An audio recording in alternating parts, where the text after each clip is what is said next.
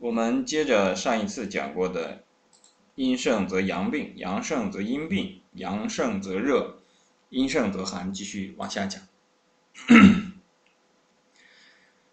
重寒则热，重热则寒。之前呢，我们讲过这个阴阳呢是要平衡的，然后呢，阴阳当中呢，如果有一个太过于偏于阳或者偏于阴的时候呢，较弱的一方就会先出现病症。这是为什么阴盛则阳病，阳盛则阴病。那讲了，因为阳呢本身有这个 胃外的效果，胃外的功用。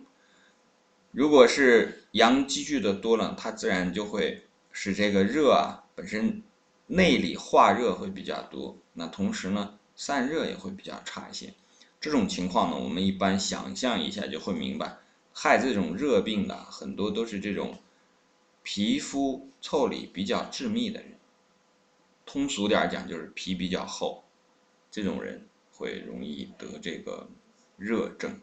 还有一类呢，就是这个阴盛的，那很多时候我们知道，比比比较瘦一些的人，皮肤比较薄一些的人，他这个呢经常出汗。这种人呢，就是容易出现什么呢？寒症。接下来呢，我们看说重寒则热，重热则寒，这个可能就把我们搞得有一些疑惑了啊！刚才说这个阳盛还热，阴盛还寒，怎么这个地方重寒又热了，重热又寒了？我们其实往后面看一看呢，就会有说。故重阴必阳，重阳必阴。再稍微靠后一些的，讲到这个喜怒不节，寒暑过度，生乃不顾。因为我们没有办法是要一句一句来讲，但是大家在学的时候呢，要要会这种办法，就说看的时候呢，一句一句的看，一个字一个字的看。为什么这个地方放这个字？为什么这句话是这样说？但是呢，看完了这一个字一个句之后呢？逐字逐句看完之后呢，你还要前后会这个连贯起来看，要能够交错起来看。比方说这个地方讲到的重寒重热，那对应后面的重重这个重阴重阳，那你就知道了。这个重啊，有的同学说啊也也念重，对吧？比方说二重奏、三重奏，就是很多的意思。那这个重呢，我们也知道也有很的意思，超过了正常的重。那我们就叫重啊，是吧？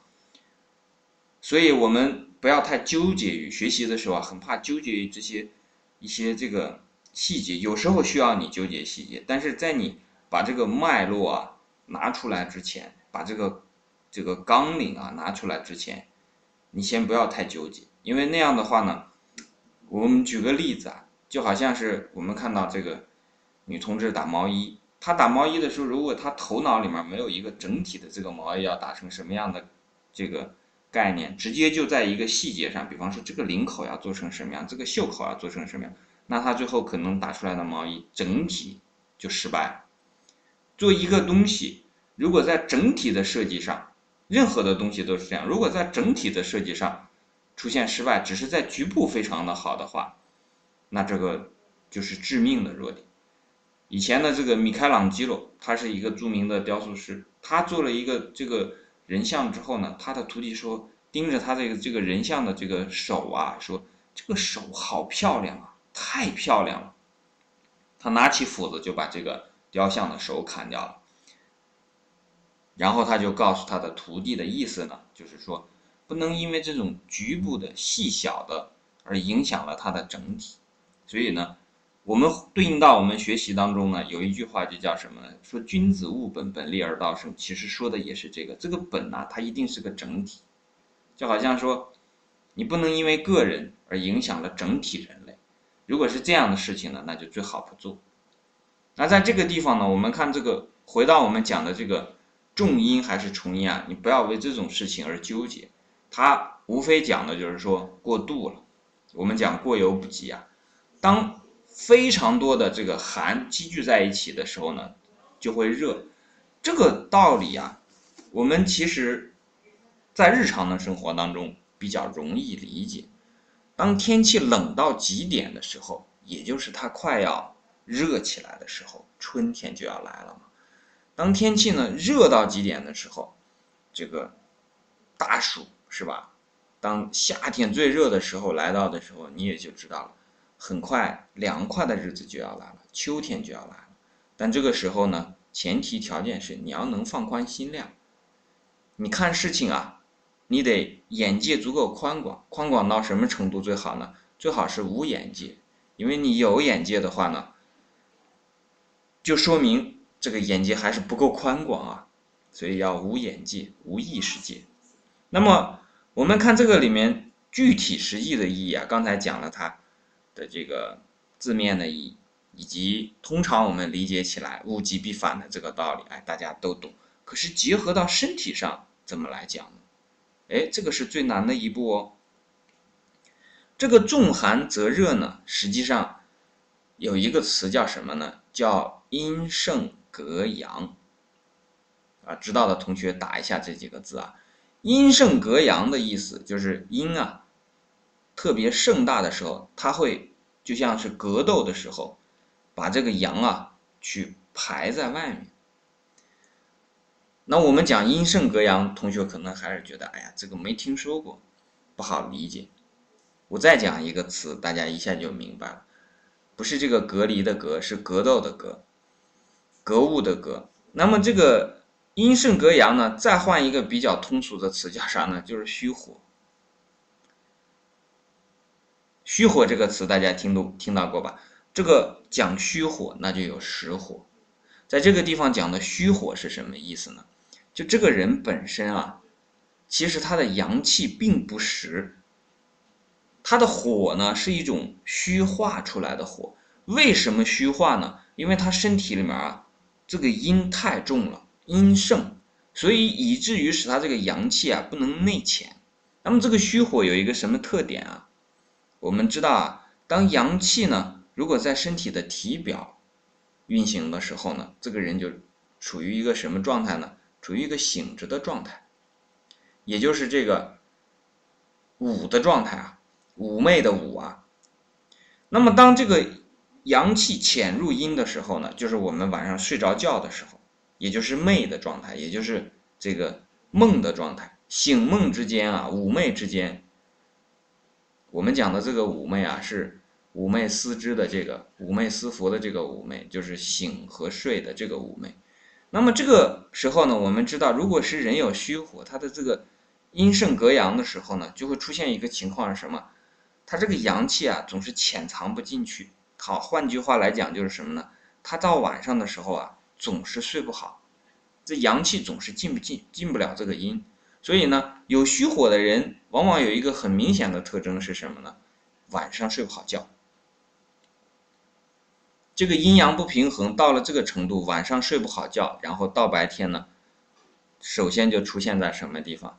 这个脸上，在上部啊，火都是在上部出现这个问题，大部分的。那我们就应了这里面的这个话了。当这个人身体里面的这个阴特别重啊，到这个时候呢，寒特别重的时候呢。哎，它反倒体现出来的是一个虚火，哎，动不动就上火，吃点什么这个稍微热性一点的东西，别的人人家吃完之后没什么反应，这个这个重寒的人啊，吃完了之后，哎，反倒好像是冒出火来了，但这个火呢，不不是真火，不是我们平常说的这个真正的阳气啊，不是这个三味真火，它是一个虚火，是一个虚假的，是一个假火，这个火呢，是因为它进不去。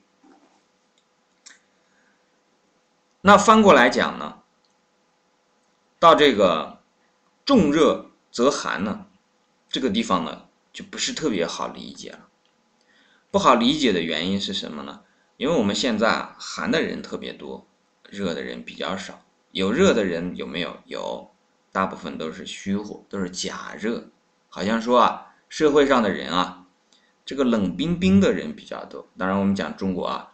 中国这个社会当中呢，真正冷冰冰、内心很冷酷的人啊，很很孤独、很寒冷的人啊，非常多。但真正内心火热的人啊，比较少。有有没有热的呢？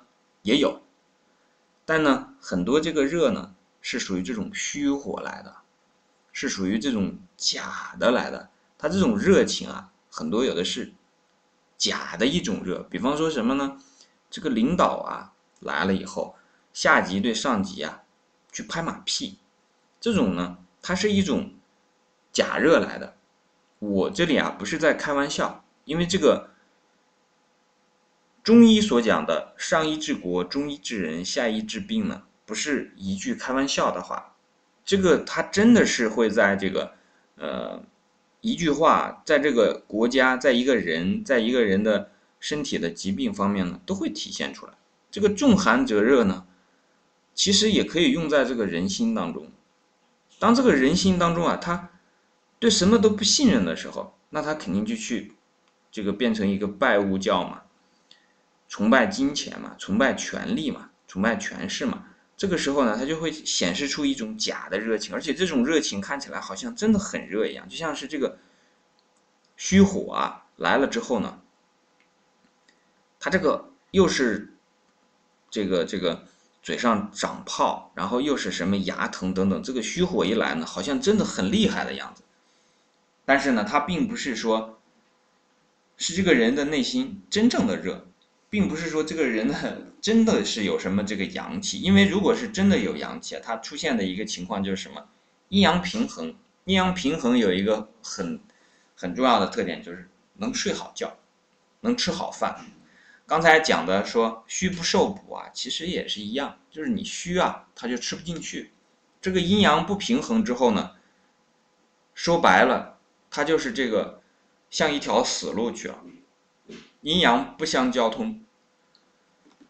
那么讲到这个重热则寒呢，虽然比较少，但是还是有。我们讲这个重热则寒呢，既然我们讲到了这个人，用人的例子呢，也比较好说明。重热则寒有点什么意思呢？对于一个人来讲呢，就好像说一个人呐特别的热情，但这种热情呢，不是刚才说的那种假热情。为了金钱、为了利益的这种热情，不是的，它是一种真正的发自内心的这种这个热情。但是这种热情呢，因为没有阴来和它平衡，就这个人啊太无私了，对很多人呢都非常的信任，非常的好。那我们知道重热之后呢，必然导致它的这个向外发散就会比较多，发散到一定程度呢。它的这个热量消耗到一定程度呢，这个热也就不再有了。就好像说一个人啊，对别人对这个也好，对那个也好，好了半天呢，他把他的热散出去了，但是呢，别人又没反馈给他热，他自己也没留下热。这个时候呢，这个人就寒心了。当这种寒心真正来到的时候啊，这个时候就是真正的这个寒，非常的寒冷。但是呢，在他的内心，其其实始终都会有一点点这种，这种我们所说的热爱呀，讲的这种博爱呀，因为爱、热爱它都是和这个热是相关的嘛，总是会有那么一点点火种。但是这个人就有可能表现出来的这个表面啊，就像我们刚才说的这个虚火一样，它就变成了一种这个硬冰冰的这么一种冷冰冰、硬邦邦的这么一个壳子。尖刻，现在的这个社会当中呢，这种人也有，但是呢，相对来讲还是要少一些。这个和整个时代的历史趋势也是相关的。那从另外一个角度来讲呢，就好像什么呢？你去烧一个什么东西的时候，当你把所有的这个这个燃料啊全部都用上的时候，到重热的时候，温度到最高的时候。那么就有可能把所有的燃料都烧光了。到这种情况下呢，就会出现什么呢？出现这个重热则寒。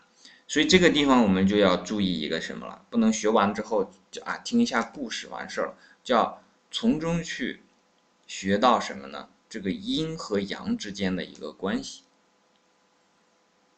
这个寒热其实讲的就是阴阳。这个重啊，其实就是讲的极，其实就是阴极则阳，阳极则阴，就这么个意思。极阳则阴，极阴则阳，就这么简单的一个事儿。那我们要从刚才我们所讲的这个 例子当中呢，来体会一下，体会什么呢？就说，当这个阴很多的时候啊，它是以实体的形式在的，这个热以至于都没法去进入，没法这个阳没法进入啊，阳没法进入的话，首先影响的就是吸收。我们经常讲说，哎，这个东西没法去吸收掉，很多时候就是因为内在的这个形态过了，形态过了，所以这个气不受补。行气其实也讲的是阴阳，所以我们要慢慢的培养这种习惯，讲什么的时候，你都要往这个阴阳上去走，从这个根本上来。那么讲到这个重热则寒的时候呢，你就会明白。光是有阳，光是有气，没有一个形来给它做承托啊。我们记得坤卦当中讲过的厚德载物，没有这个阴来给它做一个平衡，做一个承托的话呢，这个阳也没法存在。所以这个阴阳之间的，虽然讲说是阴生于阳，阳根于阴，互相的这个一个。互互相的这个这么一个辅助的作用呢，但实际上呢，还不是完全的相同。因为这个阴行啊，它是要内含这个阳气的，而这个阳气呢，又要去领这个阴。那我们讲到这个领和寒，就可以联想到什么？就联想到气和血。气为血之帅，血为气之母。讲的这个地方呢，我们就知道气是来引领血的，但是血呢又是生成气的，哎，互相有这么一个承托的关系。这个里面的机关啊，实际上说起来还是蛮多的。慢慢的，我们来去体会其中的这个道理。